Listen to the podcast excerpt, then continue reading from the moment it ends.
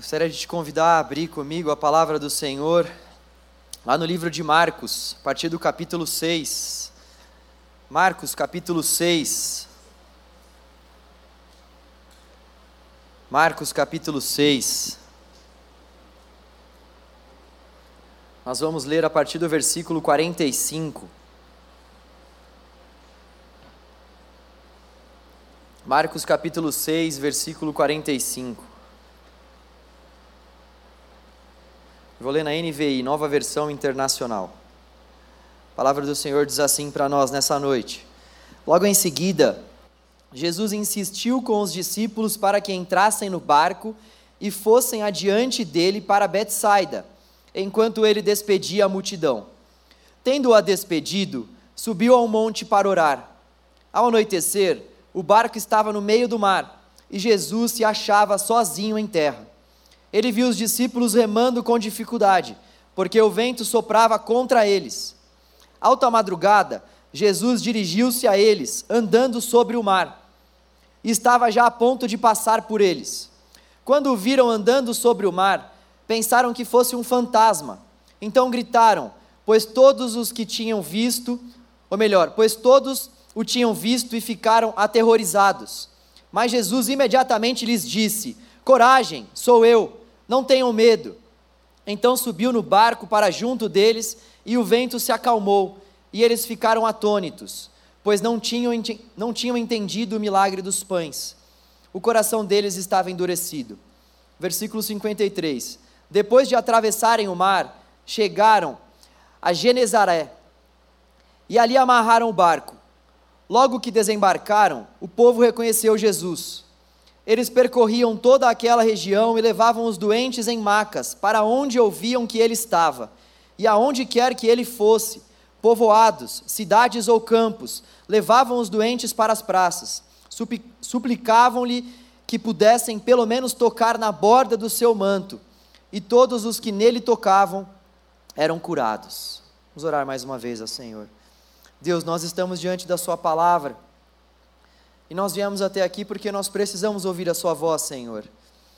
Nós viemos até aqui, Deus, porque nós acreditamos que de alguma forma o Senhor pode falar conosco. Nós acreditamos que o Senhor tem consolo para as nossas almas, que o Senhor tem renovo para a nossa mente. Nós acreditamos, Deus, que a Sua palavra, ela pode nos fortalecer.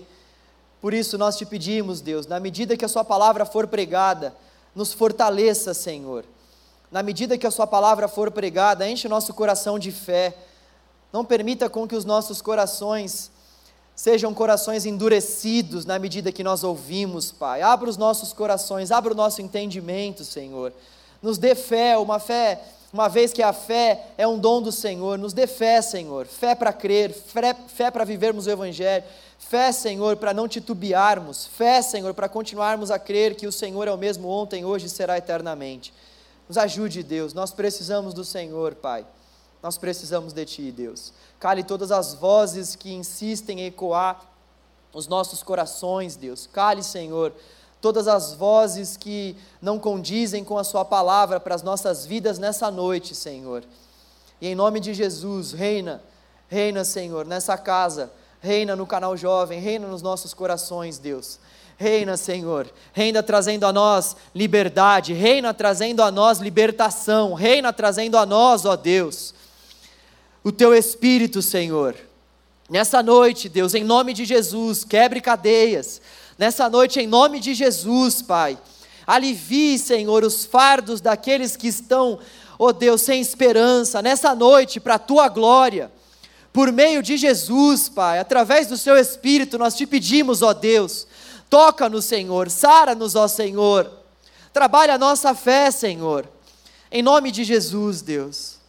Amém, graças a Deus. Talvez você já deva ter ouvido algumas pregações sobre esse texto. Talvez se você seja um visitante e nunca tenha vindo na igreja antes, você já também deva ter ouvido falar sobre o fato de que Jesus andou sobre as águas. E nós acreditamos nisso, nós acreditamos que ele fez isso. Mas fato é que muitas pessoas, quando olham para esse texto, num primeiro momento, na maioria esmagadora das vezes, olham para o milagre maravilhoso que Jesus fez, esse milagre sobrenatural, Jesus andando sobre as águas. De fato, eu creio que você nunca viu isso na sua vida e nunca verá, e eu também não. Alguém andando sobre as águas. Somente o próprio Deus encarnado poderia fazer um milagre dessa natureza, dessa magnitude. E quando a gente olha para esse texto, a gente então tem essa essa inclinação a olhar para esse milagre que Jesus fez. Só que o convite que eu gostaria de te fazer nessa noite é para que a gente olhasse para um outro ponto que aparece aqui no texto, que às vezes é um ponto que passa despercebido por nós na nossa leitura. Não que nós não devamos olhar para o fato de que Jesus fez esse milagre sobrenatural, não, nós devemos olhar também para isso e cantar aleluia ao Senhor por isso. Ele é esse que tem poder de curar enfermos, ele é esse que tem poder para expulsar demônios, ele é esse que tem poder para multiplicar pães e peixes, para andar sobre as águas, inclusive para vencer a morte. Ele é poderoso para fazer todas essas coisas e muito mais do que a gente sequer pensa ou imagina. Mas o primeiro ponto que eu gostaria de extrair para a nossa reflexão é o ponto de que Jesus ele insistiu para que os seus discípulos entrassem no barco. Jesus insistiu para que os seus discípulos passassem por aquela experiência com ele Jesus insistiu para que os seus discípulos passassem por uma experiência extremamente adversa a eles, os seus discípulos.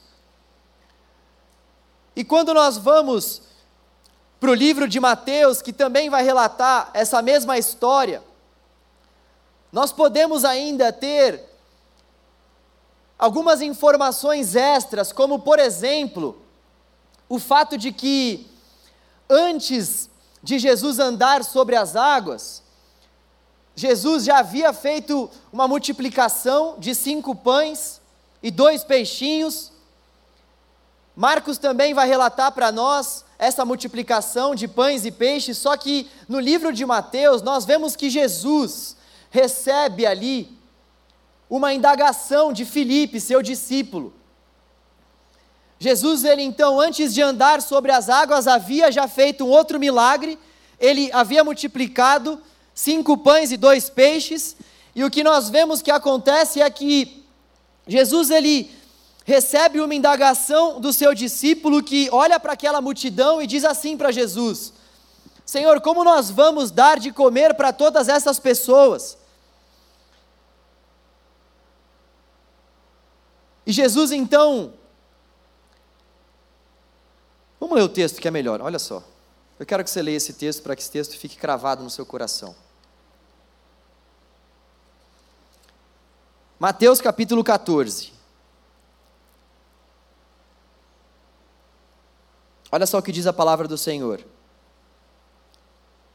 Mateus capítulo 14, a partir do versículo 13. Ouvindo o que havia ocorrido, Jesus retirou-se de barco, em particular, para um lugar deserto. As multidões, ao ouvirem falar disso, saíram das cidades e o seguiram a pé. Quando Jesus saiu do barco e viu tão grande multidão, teve compaixão deles e curou seus doentes. Ao cair da tarde, os discípulos aproximaram-se dele e disseram: Este é um lugar deserto, já está ficando tarde. Manda embora a multidão para que possam ir aos povoados comprar comida. Respondeu Jesus: eles não precisam ir. Deem-lhes vocês algo para comer. Eles lhes disseram, eles lhe, lhe disseram: Tudo o que temos aqui são cinco pães e dois peixes. Tragam-no aqui para mim, disse ele, e ordenou que a multidão se assentasse na grama. Tomando os cinco pães e os dois peixes, e olhando para os céus, deu graças e partiu os pães. Em seguida, deu aos discípulos e estes à multidão. Todos comeram e ficaram satisfeitos. E os discípulos recolheram doze cestos cheios de pedaços que sobraram. Os que comeram foram cerca de cinco mil pessoas. Volta aqui para Marcos, capítulo 6, que é o texto em que nós estávamos. E o que nós vemos aqui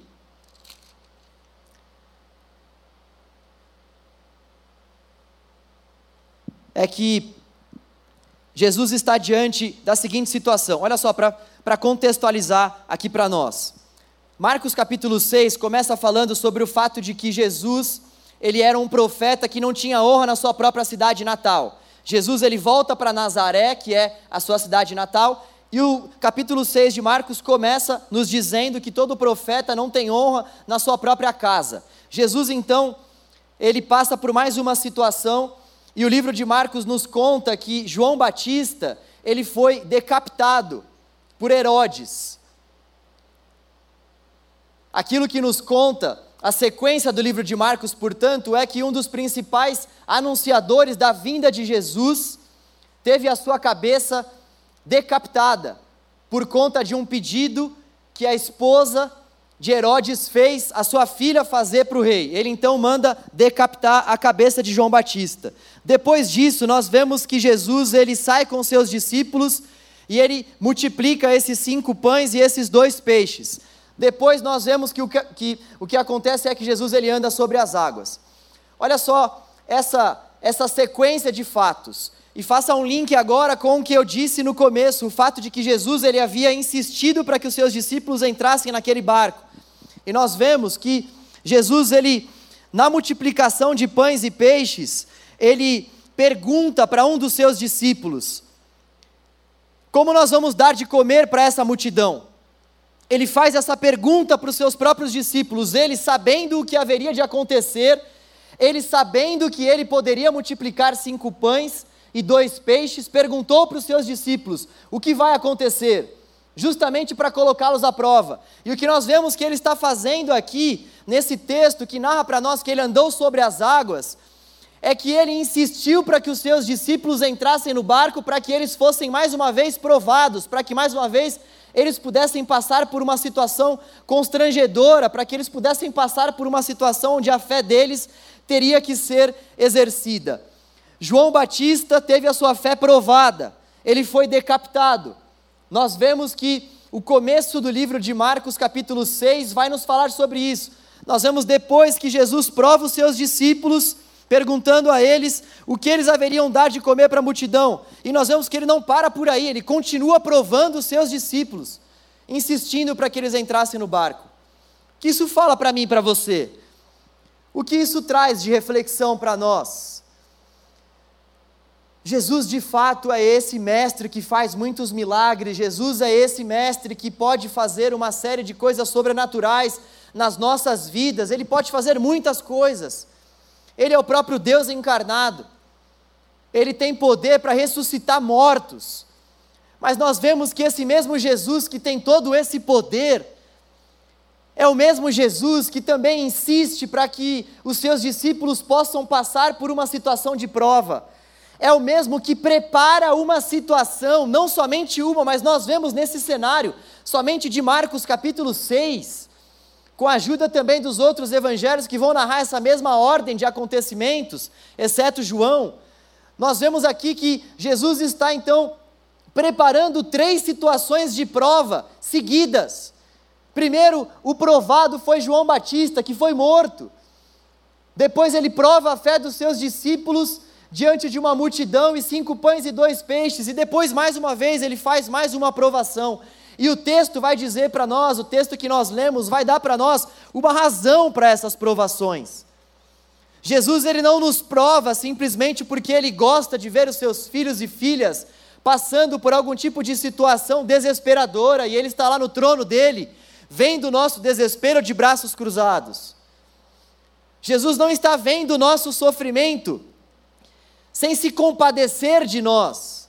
Existe uma razão primária para que Jesus constantemente permita com que eu e você passemos por provas. O texto vai dizer que o coração daqueles discípulos estava endurecido. O coração deles estava endurecido. Por isso que Jesus colocou-os à prova. O coração deles estava endurecido e o coração deles estava dessa forma, duro.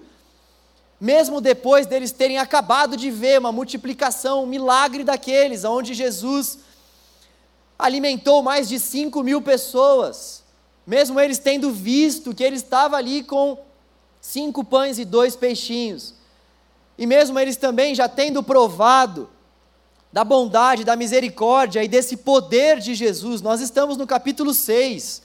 Eles estão vendo milagres da parte de Jesus desde o capítulo 1. Se lembrem que nós refletimos lá atrás, eu disse para vocês que esse livro de Marcos é um livro que traz muitos milagres que, que Jesus fez. É o evangelho que mais relata os milagres de Jesus. Um terço dos relatos contidos em Marcos é somente sobre os milagres que Jesus fez. Eles já haviam presenciado muitos milagres, muitas maravilhas, muitos sinais, e ainda assim o coração deles estava endurecido. Eles não haviam acreditado que Jesus havia feito aquele milagre e alimentado uma multidão. Galera, isso aqui é algo muito sério.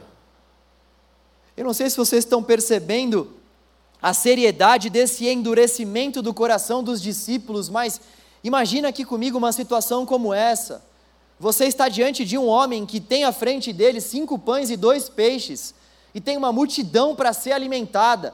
Esse homem sai dividindo essa multidão em grupos de 50 e de 100. E você está ali vendo isso. E o que começa a acontecer ali é que Jesus ele separa os seus discípulos para que os seus discípulos possam servir a multidão. Só que os cestos estavam vazios e os discípulos começam a então servir a essas pessoas. E o que praticamente acontece nesse milagre é que do nada esses cestos começam a ficar cheios e eles estão servindo essa multidão e nem sequer perceberam que os cestos estavam vazios e eles ficaram cheios por conta do milagre de Jesus. O texto vai dizer isso para nós, eles não perceberam, eles não haviam notado que Jesus havia feito de fato um milagre. O coração deles estava duro demais para acreditar no milagre de Jesus. E uma aplicação que nós podemos fazer e devemos fazer ao nosso coração, ao lermos esse texto, em primeiro lugar, nós precisamos examinar a dureza do nosso coração. Porque, sabe, às vezes a gente olha tanto para o Antigo quanto para o Novo Testamento, a gente se depara com situações como essa, de discípulos que acabaram de ver um milagre desse e têm um coração endurecido, e talvez isso faça com que a gente diga assim: caramba, como é que eles conseguiram fazer uma coisa dessa? Como é que eles puderam fazer uma coisa dessa? A gente olha para o Antigo Testamento e vê, por exemplo, o povo que havia sido libertado de uma forma sobrenatural por Deus no Egito. Deus abriu o mar para o povo passar. E aí nós vemos que quando o povo chega do outro lado do mar e se vê diante do deserto, esse povo começa a reclamar. E nós vemos que Deus, ainda assim, promove para o povo o maná, dá alimento que cai do céu, e o povo continua reclamando, mesmo depois de ter visto um milagre desse, o mar se abrindo, e eles passando a terra seca no meio do mar. Quando a gente olha para todas essas situações e esses milagres na palavra, a gente olha para tudo isso e muitas vezes a nossa reação é: cara, como é que eles puderam reclamar? Como é que eles não conseguiram acreditar? Como é que eles não perceberam que Jesus havia feito um milagre e havia alimentado mais de 5 mil pessoas? A gente tem essa inclinação a olhar e ter esse tipo de julgamento, mas nós somos extremamente iguais a essas pessoas. Nós somos extremamente iguais a eles. Eu converso com muitas pessoas eu tenho certeza que até mesmo aqueles que eu ainda não tive a oportunidade, o privilégio de conversar, já passaram por diversos milagres em suas vidas. Tem tanta gente que eu converso que me conta coisas grandiosas que Deus fez. Mas essa pessoa, quando se vê diante de uma situação nova, quando se vê diante de um mar novamente, ainda que Jesus já tenha, usando essa analogia, ainda que Jesus já tenha aberto muitos mares para que essa pessoa pudesse passar, ainda que Jesus já tenha estendido muitas vezes a mão para que essa pessoa pudesse também caminhar com ele sobre as águas, ainda assim, parece que a nossa mente se esquece daquilo que o Senhor já fez por nós e a gente começa a endurecer também o nosso coração e não acreditar naquilo que Ele pode continuar a fazer por nós a gente olha para a nossa vida e para aquilo que Jesus já fez, mas muitas vezes nós somos como esses discípulos que não conseguem ter fé, que não conseguem acreditar que Jesus ele é o mesmo ontem, hoje e vai ser eternamente. Nós não conseguimos acreditar que Ele vai continuar suprindo as nossas necessidades, que Ele vai continuar dando a cada um de nós aquilo que nós precisamos.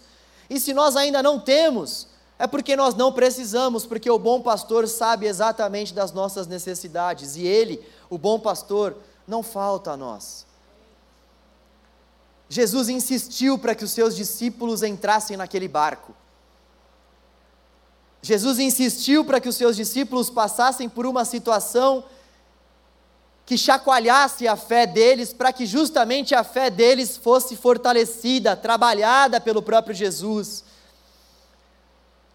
E Jesus continua a fazer isso com a minha fé e com a sua fé todos os dias. Constantemente, Jesus insiste, Jesus prepara, Ele mesmo prepara situações para que eu e você venhamos passar. E é interessante a gente pensar num Deus que age dessa forma, não é?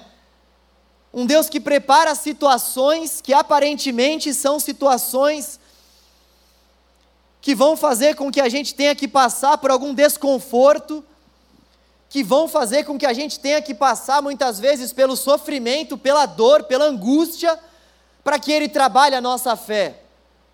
Mas se nós não entendermos essa ferramenta de Deus, se nós não entendermos essa forma que Deus trabalha na nossa fé, nós não vamos continuar perseverando na nossa caminhada, porque nós não, não vamos ter uma plena compreensão de quem o nosso Deus é e da forma como ele age.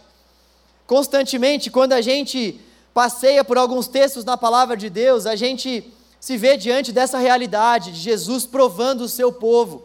Quantas vezes nós aqui no canal Jovem já não refletimos acerca de uma mensagem como essa, que Jesus prova a nossa fé, e percebam como esse tipo de provação continua a aparecer na palavra de Deus. Percebam como esse tipo de situação continua a aparecer, porque é dessa forma que Jesus trabalha a nossa fé.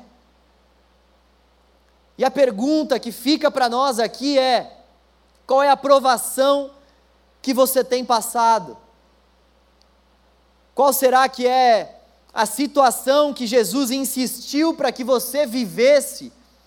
Não a situação que você mesmo, com as suas próprias forças, insistiu para que você passasse, mas uma situação de prova, de provação que o próprio Jesus permitiu com que você passasse, que o próprio Jesus preparou para que você passasse. Qual é essa situação que você e eu temos vivido? Será que nós temos olhado para essa situação e temos enxergado que, na verdade, essa situação veio até nós da parte de Deus para trabalhar o nosso coração endurecido?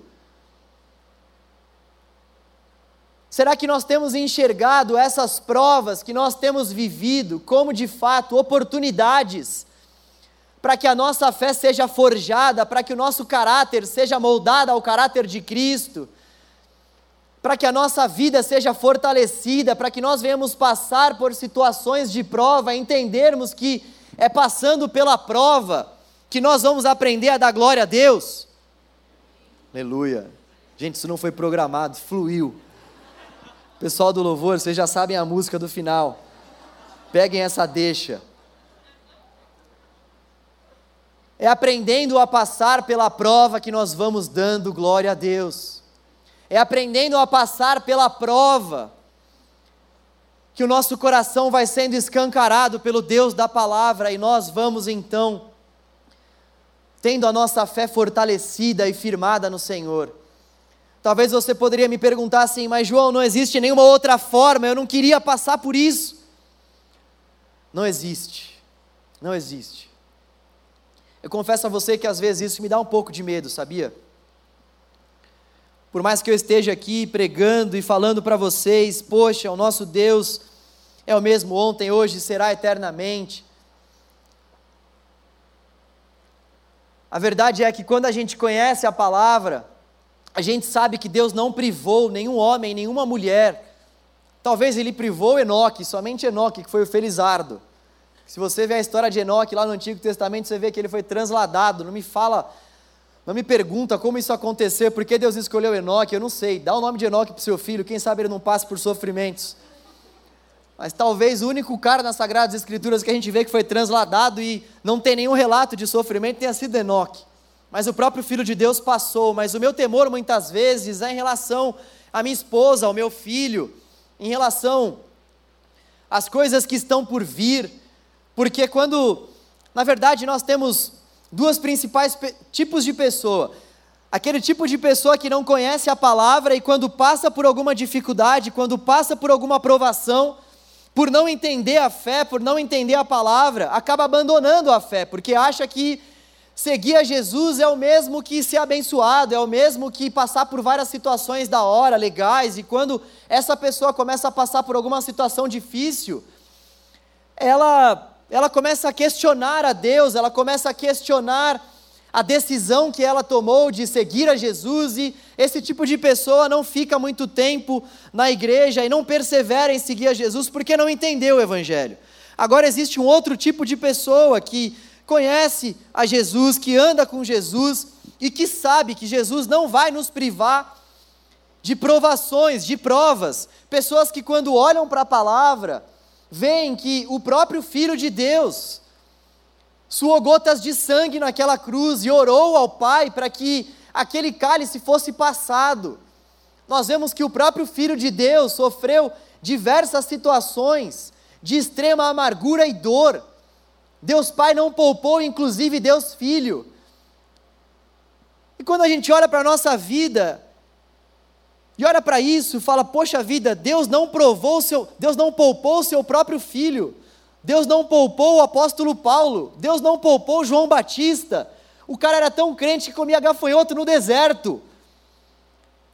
Deus não poupou o apóstolo Pedro, que diz a história que morreu numa cruz e preferiu morrer de cabeça para baixo porque não queria ter a mesma morte do seu Senhor, porque não se achou digno disso. E quando a gente olha para isso, quem conhece a palavra e olha para a nossa vida, dá um certo temor, eu confesso a vocês. Ah, vai falar que você não tem temor. Para de mentir, vai. Para de mentir que você vai dizer assim, não, pode vir câncer, pode vir infarto. Amém, irmãos? Claro que ninguém vai falar amém. A gente tem receio desse tipo de coisa. É claro que a gente não quer perder nenhum parente próximo. É claro que a gente não quer passar por nenhuma situação de luto. É claro que a gente não quer passar pelo desemprego. É claro que a gente não quer passar por faltas financeiras. É claro que você não quer ficar solteiro para o resto da vida. Amém? Amém. Aleluia! Mais da metade da igreja era para ter falado amém nessa hora, mas tudo bem. Eu conheço vocês, viu? Olha só, a grande verdade é que a gente não quer passar por esse tipo de coisa. Quem aqui quer ficar com a conta negativa? Pessoal falando aí, já tá, né? Calma, gente. O texto vai falar depois que ele andou sobre as águas. Essa parte boa vai chegar, calma. Eu vou falar sobre o milagre. Milagre não, né? Olha só, Muitas vezes a gente não deseja esse tipo de coisa. E como eu falei para vocês, é algo que faz com que a gente tenha bastante receio. A gente teve um filho agora, muitos devem saber. E cara, passar por essas fases de ultrassom e, e ver o seu filho ali se desenvolvendo na barriga da mãe, é algo que que deixa a gente assim, eu, eu fiquei agoniado. Cada, cada exame, cada ultrassom era uma alegria, mas ao mesmo tempo uma angústia, porque eu ficava ali me questionando, Senhor, será que ele vai vir de uma maneira perfeita, todos os órgãos? Será que ele vai ter algum problema? Será que ele vai vir assim ou assado? Será que isso? Será que aquilo? Não, Deus, por favor, Pai, com que ele venha, isso e aquilo. Você fica naquela angústia, porque cada exame é uma novidade e nós passamos por uma situação muito difícil, nem todos aqui sabem, mas a Paula perdeu um bebê. E a gente, nessa fase onde nós estávamos indo para o médico estávamos acompanhando o nascimento do nosso filho, nós estávamos muito alegres, muito felizes com aquilo que Deus havia feito. Poxa, a Paula estava grávida, nós estávamos atônitos, extremamente realizados, era algo que a gente estava querendo muito. E aí ela estava de seis semanas já, nós fomos ao médico e o médico falou: olha, o coração do bebê não está batendo. Geralmente, com, com esse número de semanas, já é para o coração bater.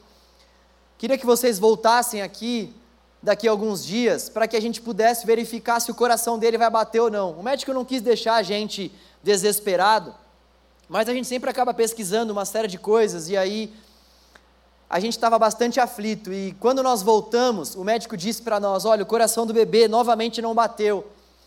E por esse número de semanas já era para ter batido, então isso caracteriza um aborto espontâneo. Vocês tiveram um aborto, vocês vão passar realmente por um processo de curetagem e esse feto que está dentro dela já está morto. Aquela notícia foi uma notícia devastadora para nós. Era fim de ano e a Paula não conseguiu fazer o processo de curetagem, ela ficou com aquele feto dentro dela morto e a gente passou ali a virada de ano e a gente passava os dias ali extremamente angustiados por conta daquilo que tinha acontecido. E aí você começa a pesquisar e aí a gente vê que uma segunda gravidez acaba sendo um pouco mais complicada, que isso pode acontecer também em uma segunda gravidez. Ela tinha que ficar mais de um ano esperando até ter filho de novo por conta desse processo de curetagem que ela, que ela fez. Foi um processo muito doloroso para nós e são coisas que a gente não entende. São coisas muitas vezes que a gente passa e eu confesso que a gente ficou muito decepcionado, porque era o que a gente queria muito. Graças a Deus nós não pensamos em abandonar a fé, nós não pensamos em abrir mão da caminhada com Cristo.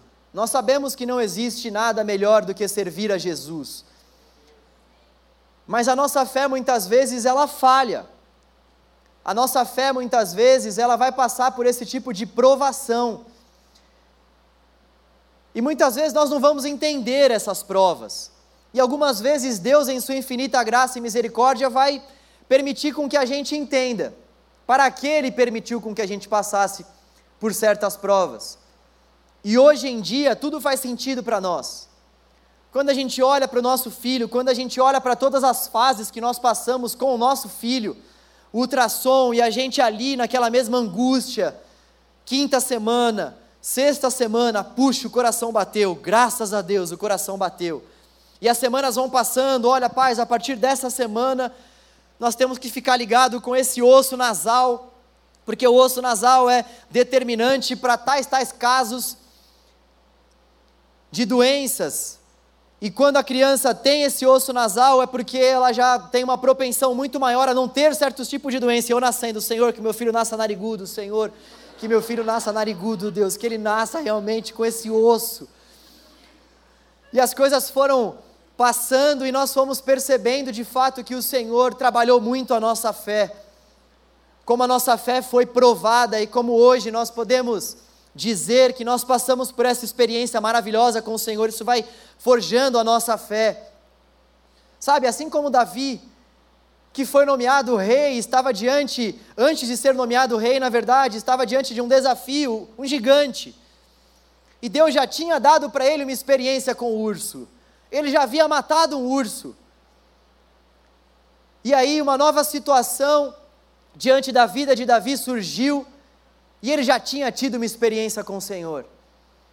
Deus estava preparando a fé daqueles discípulos, porque Jesus Cristo sabia tudo, aquele, tudo aquilo que eles haveriam de passar. Olha só aquilo que aconteceu com a vida de Pedro, olha só aquilo que aconteceu com a vida do próprio apóstolo Paulo, como eu falei, os discípulos precisavam daquelas experiências, embora o apóstolo Paulo ainda não estava aqui entre os doze. Fato é que Jesus ele não poupa os seus discípulos de passarem por esse tipo de situação. Porque essas situações, elas fazem com que o nosso coração deixe de ser um coração endurecido, um coração incrédulo, e passe a ser um coração que teme ao Senhor e acredita e tem fé, mesmo diante das situações de morte, mesmo diante das situações totalmente desfavoráveis. O que Deus tem permitido com que você passe. Quando eu olho para a minha vida, eu confesso que eu ainda fico um pouco aflito em relação a isso, me perguntando, Senhor, qual vai ser a próxima prova? A gente não quer passar por provas muitas vezes, mas a verdade é que, na medida em que nós vamos caminhando com o Senhor, nós vamos passando pelas provas, mas aprendendo que Jesus está querendo trabalhar alguma coisa no nosso coração diante dessas provas. Então, quando a gente passa, quando a gente passa, a gente passa perguntando ao nosso coração: em que ponto você está endurecido? Em que ponto você está endurecido, seu cabeçudo? A gente passa por esse tipo de situação, mas deve perguntar ao nosso coração em que ponto, em que ponto você está endurecido, em que ponto a minha fé precisa ser fortalecida. Nós passamos por essas situações, perguntando constantemente o que Deus deseja trabalhar no meu coração e o que Ele espera de mim diante dessa situação. Nós vemos que esse trecho não termina por aí. Marcos, olha só que coisa interessante. Eu não sei se você sabia, mas Marcos, ele é o escriba de Pedro. Marcos não não era um dos doze discípulos de Jesus. Ele ele relatou tudo aquilo que ele soube, principalmente da parte de Pedro. O apóstolo Pedro então narrava e Marcos escrevia. E Marcos deixou de lado um fato muito interessante. Olha só como Pedro é ligeiro. Bem Marcos, que é o escriba de Pedro, não relata aqui no Evangelho que Pedro disse para Jesus: Jesus, eu quero ir ter contigo. E aí Pedro vai lá, vai andando e olha para o vento, tem medo e sucumbe. E aí Jesus vai lá e pega ele. Mas olha só, que fato interessante. Tanto o fato de que Marcos, cara de pau, não registra isso, né? Pedro deixou isso de lado, quem conta isso é Mateus para nós. Lá no versículo, ou melhor, lá no capítulo 14, Mateus vai narrar isso, que o apóstolo Pedro, ele começa a duvidar e Jesus vem, e ele vai e pá, não vai na verdade. E o que é interessante é que o apóstolo Pedro grita por socorro: Salva-me, Senhor. E Jesus então pega o apóstolo Pedro pelo braço e socorre o seu filho, assim como ele faz conosco todos os dias. Sabe, nós passamos por diversas provações e vamos passar sim para que Jesus possa fortalecer a nossa fé e para que tudo isso que a gente já viu aconteça. Mas acima de tudo, o que é mais maravilhoso é que o próprio Deus está conosco, ainda que nós olhemos para o lado, para o vento, e ainda que a gente venha muitas vezes afundar, o nosso Deus é aquele que é o nosso socorro bem presente no momento da angústia e da tribulação. Como é bom saber que esse mesmo Deus que prova a gente é esse Deus que nos sustenta, que esse mesmo Deus que não poupou o seu próprio filho e que não poupou os seus discípulos e que não vai poupar as nossas vidas, a esse mesmo Deus que nos acolhe de braços abertos, nos recebe com seu braço de amor e acalma as tempestades da nossa vida. Como é bom saber que esse mesmo Deus que nos prova, esse mesmo Deus que nos assiste em meio às provas. E é esse Deus que, ainda que nós estejamos passando por uma prova, pode permanecer em silêncio, Ele é esse Deus que continua a agir em favor de todos aqueles que esperam nele. A palavra de Deus vai dizer que aos seus o Senhor dá enquanto dormem. Olha que coisa tremenda e maravilhosa. Isso é para dizer para mim e para você que os nossos esforços, eles não valem de nada se o nosso Deus não estiver conosco, se o nosso Deus não for de fato quem nos livra da morte, quem nos livra da tempestade, quem nos livra das angústias. Esse mesmo Deus que coloca os seus filhos em uma cova é o Deus que cala a boca dos leões.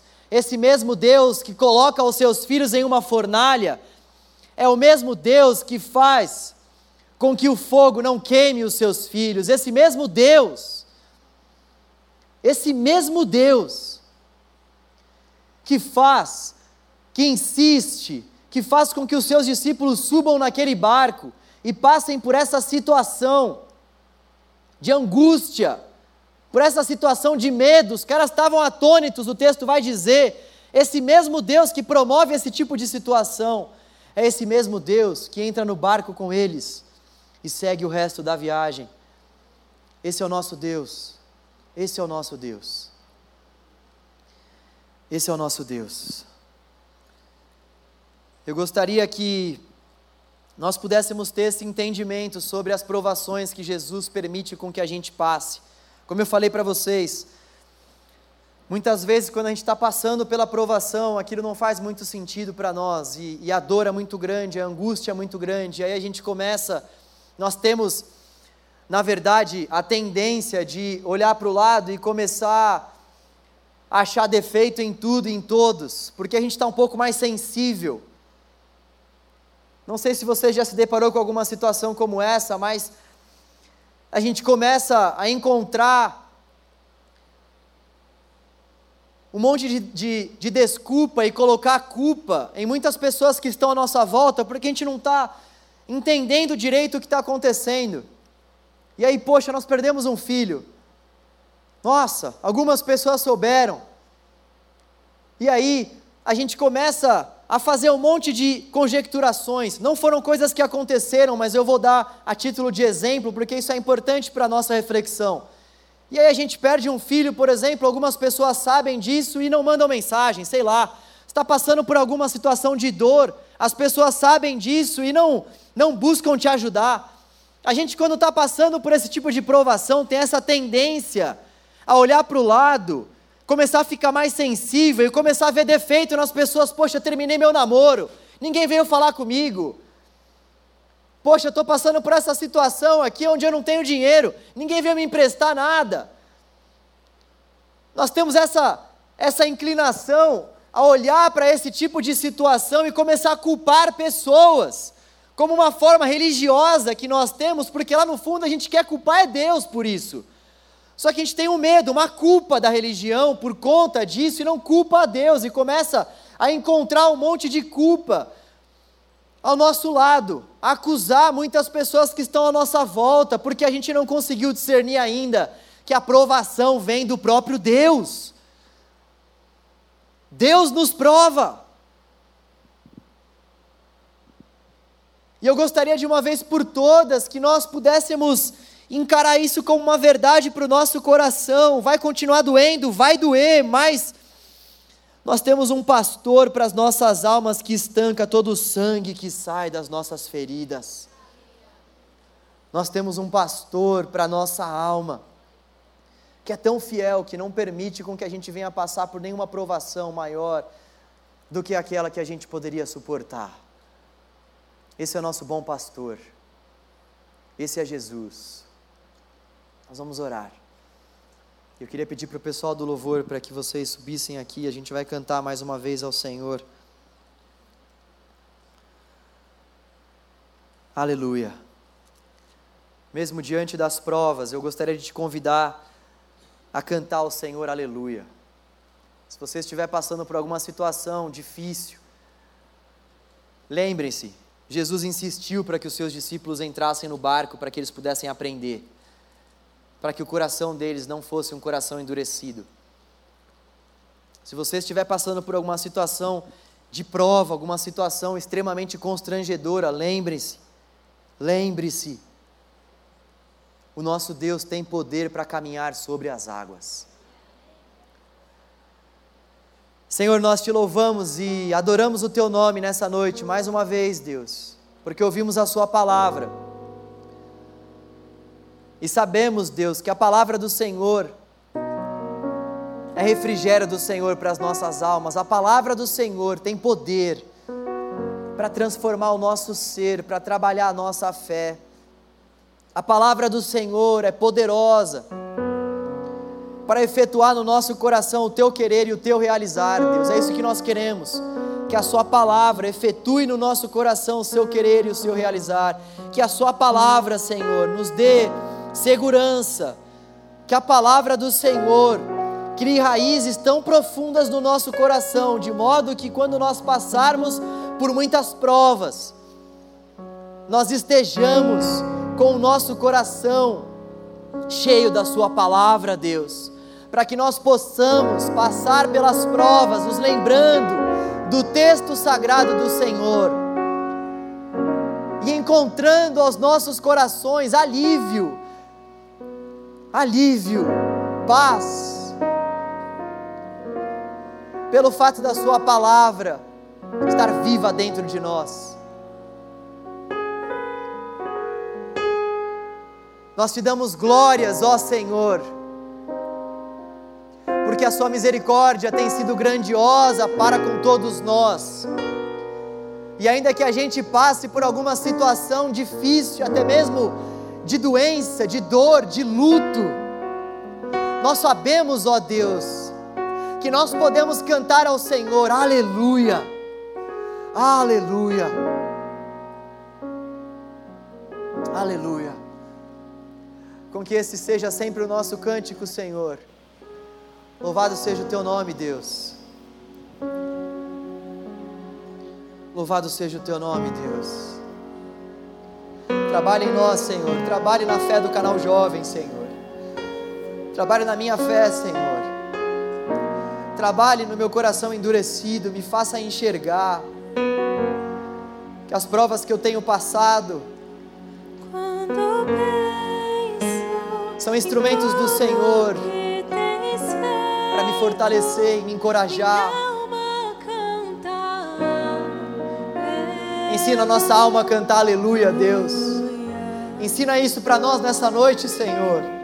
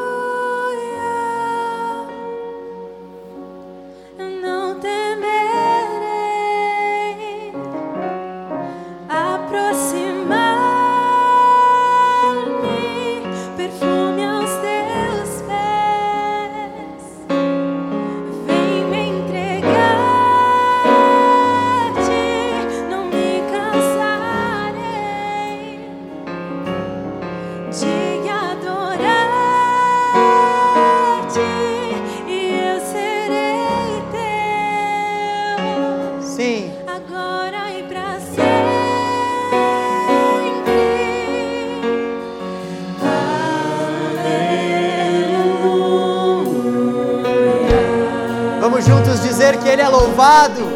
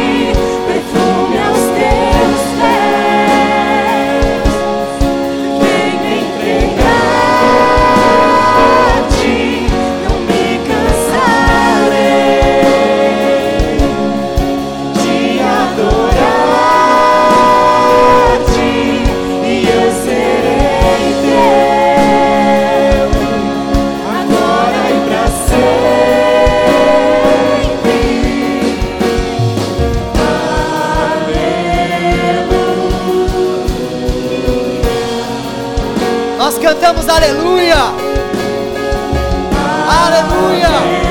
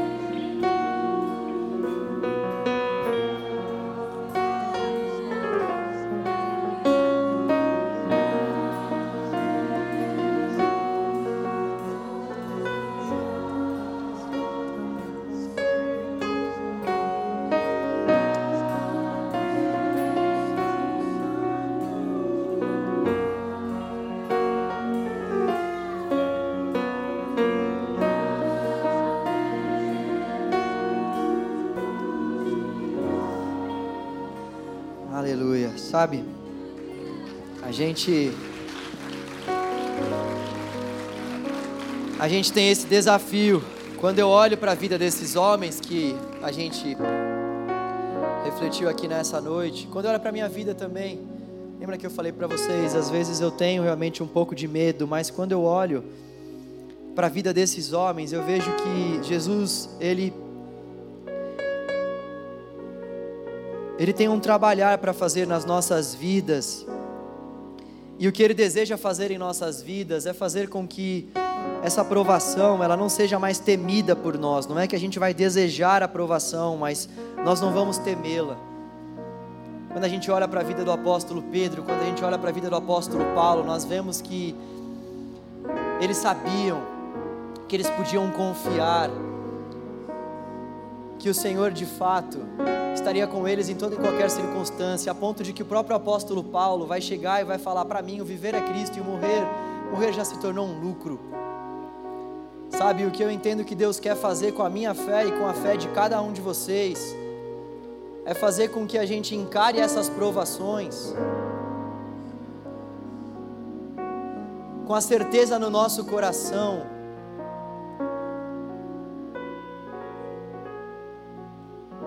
de que o Senhor é tudo para nós e não somente isso, de que Ele vai estar conosco e não somente isso, que até mesmo diante da principal provação e da provação mais intensa, que é a morte, Ele estará conosco, porque morrer é estar com Cristo. Nosso desafio é ter esse tipo de maturidade espiritual, a ponto de passar pela provação, ficar angustiado muitas vezes, mas entender que o nosso Deus, Ele trabalha para todos aqueles que esperam por Ele.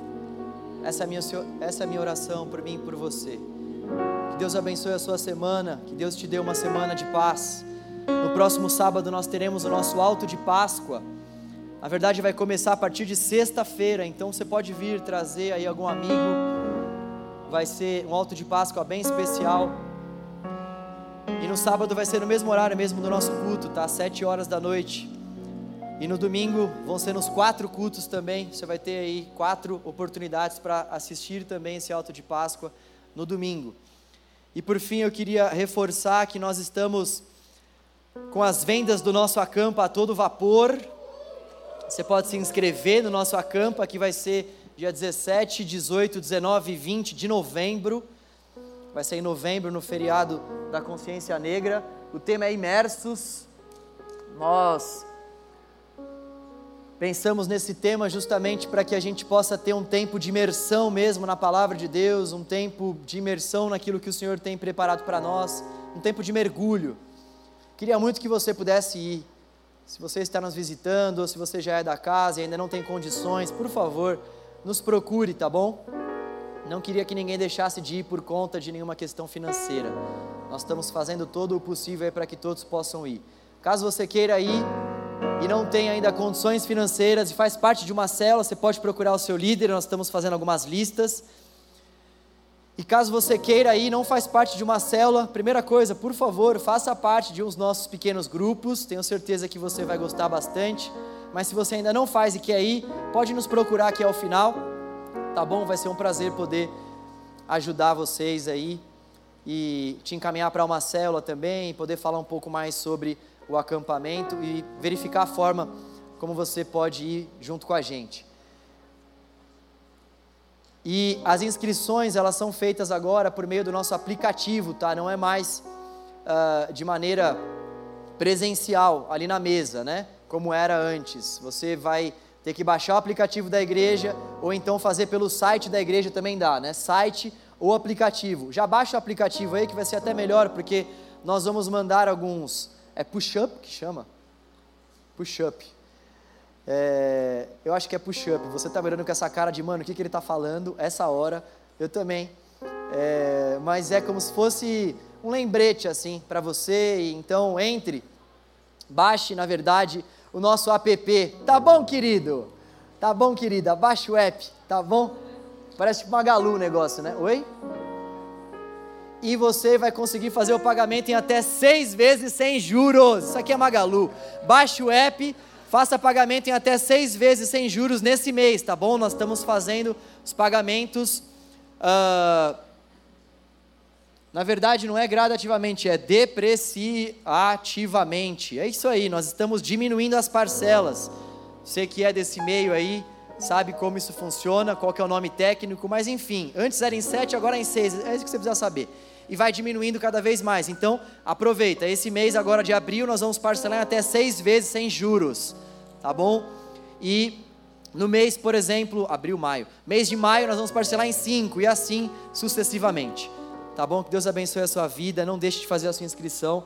Valeu, valeu. Amanhã tem quatro cultos. Venha. Deus te abençoe.